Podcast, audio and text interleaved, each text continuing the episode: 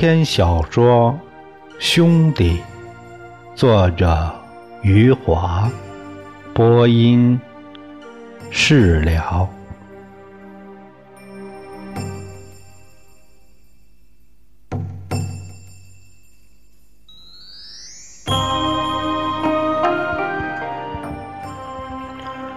自从铜铁匠的老婆陪他去林姐那里找小姐后，他的暴躁脾气立刻没有了。他在老婆面前几十年的趾高气扬也没有了。他对手下的员工也不再骂骂咧咧，他像个知识分子那样温文尔雅起来。满脸微笑，说话也没有了脏字儿。铜铁匠的老婆很高兴丈夫的变化。铜铁匠不仅没有了趾高气扬，在他面前开始唯唯诺诺了。以前都不愿意和他一起上街，现在上街就替他提着包。以前任何事情都不和他商量，现在什么事儿？都要征求他的同意。铜铁匠还把公司的董事长让出来，让给了他老婆，自己满足于当一个总裁。公司的文件都要他签字。他虽然什么都不懂，可是只要是丈夫拿过来让他签字，他就知道应该签字。别人拿过来的文件，他没有把握，绝不会签字。当上面有丈夫的签字后，她才会签字。她不再是个家庭妇女了。她和铜铁匠一起上班，一起下班。她也开始讲究穿着打扮了，也穿上了名牌服装。抹上了名牌口红，虽然她对公司的业务一窍不通，公司里的员工都对他点头哈腰，也让他觉得自己事业有成了。他喜欢讲大道理，遇到和他一样当了几十年家庭妇女的人，他就会开导人家说：女人不能完全依靠男人。还是要有自己的事业。开导到最后，他就会说上一句时髦的话：“要找到自我价值。”铜铁匠什么节日都铭记在心，成了我们刘镇的活年历。刘镇的女人想让丈夫同意他们买一件新衣服。就会在大街上喊叫，哎，问铜铁匠：“最近有什么节日啊？”刘镇的男人想找个理由让妻子同意他们搓一宿麻将，也会在街上问铜铁匠：“今天是什么节日啊？”孩子们缠着父母买玩具，看见铜铁匠走过来，也会叫起来：“铜铁匠，今天我们小孩什么节日啊？”铜铁匠成了我们刘镇有名的节日大王，工作起来更是干劲十足。他不仅超市的买卖越做越好。还做起了日用品的批发业务。我们刘镇的很多小店儿都从铜铁匠的公司进货，他公司的利润当然节节攀升。他老婆觉得这一切都归功于自己当初的英明决策，及时解决了铜铁匠性欲危机。铜铁匠精力充沛。公司的业务也蒸蒸日上，与公司利润的不断增加相比，花在小姐身上那点钱儿真的算不了什么了。铜铁匠的老婆觉得回报已经大于投资了，有时候不是过年过节，他也会给铜铁匠找个漂亮的高档小姐。这一男一女六十多岁的人，每周两次去爬临街红灯区的楼梯。铜铁匠精神焕发，他老婆气喘吁吁。他们说话时从来不在乎别人会不会听到。铜铁匠有了第一次，不是过年过节，也找了个漂亮小姐。以后每次来。他都想找个漂亮小姐了。他站在楼梯上哀求他老婆，像是孩子哀求母亲买玩具那样。他可怜巴巴地说：“呀，老婆，给我找个高档小姐吧。”他老婆一脸董事长的脾气：“哎，不行，今天既不是年，也不过节。”他像个董事长下属似的，哎，今天有笔账，收款到账了。他那个董事长老婆听了这话，就满脸笑容，点点头，好吧，给你找个高档小姐。这幢楼里的小姐们都不喜欢铜铁匠，说这个男人实在是让他们吃不消。说铜铁匠一上了床就不知道什么时候才能下床。铜铁匠都是白头发白胡子了，上了床以后像个二十出头的小伙子，给的小费却比谁给的都要少。铜铁匠每次都是他那个病歪歪的老婆陪同前来，他老婆。每次都要在小姐喊出的价格上再打个折扣。小姐和他老婆讨价还价时费尽了力气，都把牙齿给磨薄了。每次谈判价格都要花掉一个小时。铜铁匠的病老婆说上几分钟的话，都要喝几口水喘喘气。要歇过来才能继续向小姐砍价。小姐们说，接待一个铜铁匠比接待其他四个男人还要累，拿到的却比一个人次的小费还要少，还打了折扣。小姐们都不愿意为铜铁匠服务，可是铜铁匠是我们刘镇有身份的人物。是林姐的 VIP，小姐们又不能拒之门外。只要有小姐被铜铁匠和他老婆看中了，那这位小姐就会苦笑，就会有气无力的说：“完了，又要学雷锋了。”刘成功、刘作家、刘新文、刘富。现在是刘 CEO 了，他也是林姐的 VIP。李光头在宋刚死后，把总裁让位给了刘富。刘副总裁变成了刘总裁以后，不喜欢别人叫他刘总，他要求别人叫他刘 CEO。我们刘镇的群众嫌这四个音节太麻烦。说是像日本的名字，哎，所以呢就叫他刘系。这刘成功从一个穷光蛋刘作家变成了富翁刘系。他穿上了意大利牌西装，坐上了李光头送给他的白色宝马轿车，花上一百万元人民币买断与他前妻的婚姻。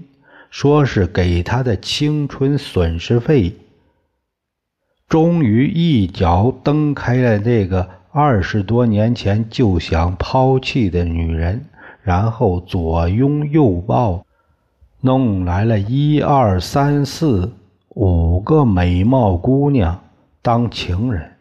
用他自己的话说，这些情人都是阳光少女。他家里已经是春色满园了，仍然时常忍不住要到林姐这里来逛逛。他说是家里的饭菜吃多了，就想要到林姐这里来尝尝野味。这时候的刘系对赵诗人更是不屑一顾了。赵诗人声称自己仍然笔耕不辍。刘系说赵诗人还在搬弄文学，是自寻短见。好比是拿根绳子勒自己的脖子。刘细伸出四根手指奚落赵诗人，都写了快三十年了，只在从前的《油印》杂志上发表了四行小诗，这么多年下来，连个标点符号也没看见增加，还在说自己是个赵诗人，不就是个油印赵诗人吗？下岗失业几年的赵诗人对刘系也是同样不屑一顾。听说刘系奚落他的时候，伸出四根手指，还说他是个油印赵诗人。他先是怒发冲冠，接着冷笑了几声。他说：“对刘系这类势利小人，他的评价用不着伸出四根手指。”伸出一根就绰绰有余了。赵诗人伸出一根手指说：“一个出卖灵魂的人。”赵诗人搬出了在我们刘镇红灯区的房子，在城西铁路旁边租了一间廉价小屋，每天有上百次那个火车。在他的廉价小屋前边驶过，他的廉价小屋每天都会有上百次地震似的摇晃，桌椅摇晃，床也摇晃，柜子摇晃，碗筷也摇晃，屋顶摇晃，地面也摇晃。赵世仁把廉价小屋的摇晃比喻成触电一样的抽搐。这个触电的比喻让赵诗人自作自受。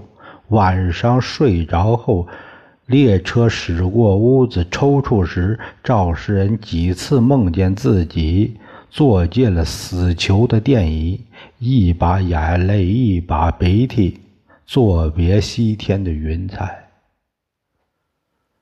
穷困潦倒的赵诗人。每月靠林姐付给他的租金生活，虽然也穿着西装，却是一身皱巴巴、脏兮兮的西装。我们刘镇的群众彩色电视都看上二十年了，现在开始换上背投电视和液晶等离子电视了。这个肇事人还在看他那个。十四英寸的黑白电视里面的图像时有时无，赵世仁抱着它走遍大街小巷，都找不到一个会修黑白电视的人，他只好亲自来修理。当图像突然没有的时候，他像是扇耳光似的，给他一巴掌，图像出来了；有时候扇上几巴掌，图像还是不出来。他就用少年时期的扫荡腿，一脚就把图像给扫荡出来了。从前文质彬彬的赵世仁，如今愤世嫉俗，说话也开始骂骂咧咧了。刘戏生活中美女如云的时候，赵世仁生活中一个女人也没有，只能在廉价小屋的破墙上。挂上一份陈旧的美女年历，画饼充饥，看了一眼又一眼，没有一个活生生的女人愿意正眼看他一下。他曾经试着去和几个比他年龄大点的寡妇套近乎，几个寡妇都是一眼识破了他的阴谋，明确告诉他，先把自己养活了。再来动男欢女爱的脑筋，赵诗人无限惆怅。很多年前，他有过一个模样秀气的女朋友，两个人相亲相爱，度过了一年的美好时光。后来，赵诗人脚踩两条船去追求林红，结果鸡飞蛋打，林红没有追求到手，原来的女朋友也跟着别人跑了。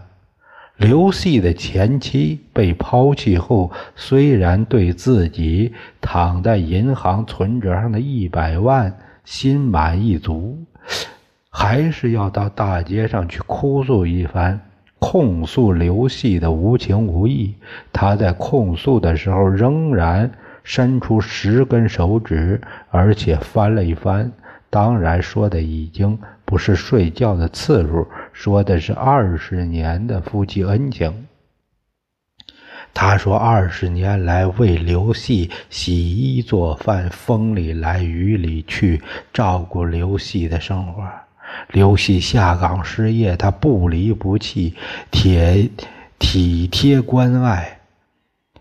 他夸奖自己的身体是冬暖夏凉型的，冬天是火炉子给刘系取暖，夏天像个冰块给刘系降温。哭着说着，说现在的刘系是满身体的铜臭。满眼睛的色情，说过去的刘系是纯情作家，走路风度翩翩，说话是温文尔雅。他当初爱上她，嫁给他是因为这个是刘作家。现在那个刘作家没有了，她的丈夫也没有了。当时的群众里有人想起来了赵诗人，想给他和赵诗人拉皮条，对他说。刘作家是没有啊，赵诗人还在啊。赵诗人至今未婚，是个钻石王老五。赵诗人，钻石，哼，连个垃圾王老五也算不上。刘系的前妻觉得自己是刘震的富婆，竟然有人给他和那个穷光蛋赵诗人相提并论，他深受侮辱。狠狠地加上一句：“就是一只老母鸡，也不会多看他一眼，连母鸡也不会多看一眼的赵诗人，时常出入王冰棍的五星级豪华传达室，坐一坐意大利沙发，摸一摸法国柜子，躺一躺德国大床。”能够冲洗和烘干屁眼的突突马桶，自然也不会放过。赵世仁对王冰棍挂在墙上的液晶大电视赞不绝口，说是比他准备要出版的诗集还要厚上几毫米，里面的电视节目之多，也超过了他准备要出版诗集的篇目。听着。赵诗人口口声声准备要出版一本诗集，王冰棍送上一片祝贺，打听诗集在哪里出。王冰棍说：“不会在刘镇出吧？”“当然不会。”赵诗人想起当年触美人大赛时，江湖骗子周游说过的一个地名，他信手拈来。在英属维尔京群岛出版。王冰棍过着豪华的无聊生活，日复一日的用电视频道追踪着于拔牙的政治足迹，日复一日的向别人讲述着于拔牙的政治传奇。我们刘镇的群众听腻了，给王冰棍取了个外号叫“祥林哥”。只有赵诗人对王冰棍的讲述不厌其烦，每次都是洗耳恭听，一副心醉神迷的模样，让王冰棍错以为人生得一知己足矣。其实赵诗人不厌其烦的是王冰棍的大冰箱，他把里面的各种饮料喝得瓶瓶底儿朝天。这时候。席卷全中国的反日浪潮开始了。上海、北京的反日游行上了电视，上了报纸，还上了网络。眼看着上海的日本商店被砸，上海的日本汽车被烧，我们刘镇的一些群众也不甘落后，也拉着横幅上街游行，也想砸破，呃，那些什么，也想烧掉的一些什么。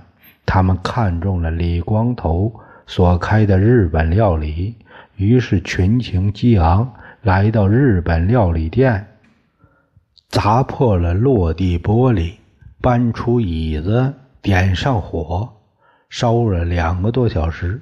里面其他的设施没有破坏。铜铁匠一看形势不对，立刻撤下超市里所有的日货。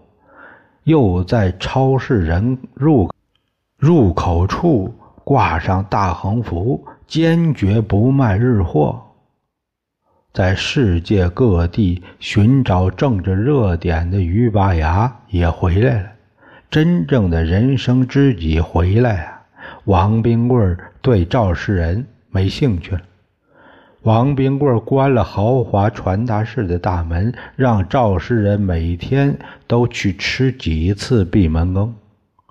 隔着玻璃窗看着里面大冰柜，赵世人吞着口水，望着饮料，兴叹：那些日子，王冰棍满脸虔诚地追随着于拔牙，左右。在我们刘镇的大街上早出晚归，到了晚上恨不得和于拔牙睡到一张床上去。本来我们刘镇的反日游行已经偃旗息鼓，于拔牙这星星之火回来后，反日游行又开始燎原了。于拔牙说话间，十来种语言的口号顺势而出，刘镇的群众。耳熟能详，十几天下来，十来种口号，也是需要时就能脱口而出。如今的于拔牙不是过去那个方圆百里第一把了。经历了世界各地的政治风波以后，于拔牙回到刘镇，俨然是一副政治领袖的嘴脸，而且处变不惊。用他自己的话说。我是从政治的枪林弹雨里走出来的。于拔牙决定率领王冰棍前往东京，去抗议日本首相小泉纯一郎参拜靖国神社。王冰棍听了这话，一个哆嗦，别说是出国了，就是出刘镇的次数。也没有他一个手掌上的五根手指多，况且还要去人家的国家去抗议人家的首相。王冰棍心里实在没底，他小心翼翼地对于拔牙说：“我们还是在刘镇抗议吧，在刘镇抗议，最多也就是个群众。于拔牙是有政治抱负的。”他开导王冰棍儿到东京去抗议，那就是政治家了。王冰棍儿对群众还是政治家不在乎，他在乎于拔牙，崇敬于拔牙，知道于拔牙见多识广，只要跟着于拔牙，就不会有方向性错误。王冰棍在镜子里看看自己苍老的脸，心想：这辈子马上要过去了，竟然一个外国也没有去过。王冰棍咬咬牙，狠下一条心，决定跟着于拔牙去一趟日本东京。于拔牙去搞他的政治，自己去搞一下外国游。刘系对公司的第二、第三个股东要去东京抗议十分重视，专门安排了一辆新到的丰田皇冠轿车送他们去上海机场。刘系是一片好心，说这辆新款的丰田皇冠还没有坐过人，于王二位乘坐是处女车。于拔牙和王冰棍坐在豪华传达室的意大利沙发上等候。于拔牙见到来接的是日本轿车，招手让司机下来，语气温和地对司机说：“呃，去找把大铁锤过来。”司机丈二和尚摸不着头脑，不知道大铁锤何用。他看看于拔牙，又看看王冰棍王冰棍也是一脸糊涂。于拔牙继续温和地对司机说：“去吧。”王冰棍也不知道大铁锤什么用。既然于拔牙说了，一定有道理。王冰棍催促司机：“快去呀！”司机一脸傻乎乎的样子去了。王冰棍问于拔牙：“哎，大铁锤干什么呀？”这是日货。于拔牙指指门外的丰田皇冠轿车，在意大利沙发里翘着二郎腿。他说：“我们坐了日本轿车，再去日本抗议，政治上会很敏感的。”王冰棍明白了，连连点头，心想：于拔牙确实厉害，确实是个政治家。心想：刘系实在是糊涂。明明知道他要去日本抗议，还用一辆日本轿车送他们，简直就是没有政治头脑。这时，司机提着一把大铁锤来了，站在传达室门口等待于拔牙的指示。于拔牙摆摆手说：“砸了。”“砸砸什么？”司机不明白。“把日货砸了。”于拔牙仍然温和地说：“什么日货？”王冰棍指着门外的轿车叫了起来：“这辆车！”司机吓了一跳，看着公司的两位老爷股东一步步退了出去，退到丰田皇冠轿车前，放下大铁锤就跑了。过了一会儿，刘系满脸笑容过来了。向两位老爷股东解释，这辆丰田皇冠不是日货，是中日合资货，起码有百分之五十是属于祖国的。王冰棍向来信刘系，他转身对于拔牙说：“对，不是日货。”于拔牙慢条斯理地说。凡是政治上的事都是大事，不能马虎。把祖国的百分之五十留着，把日货的百分之五十砸了。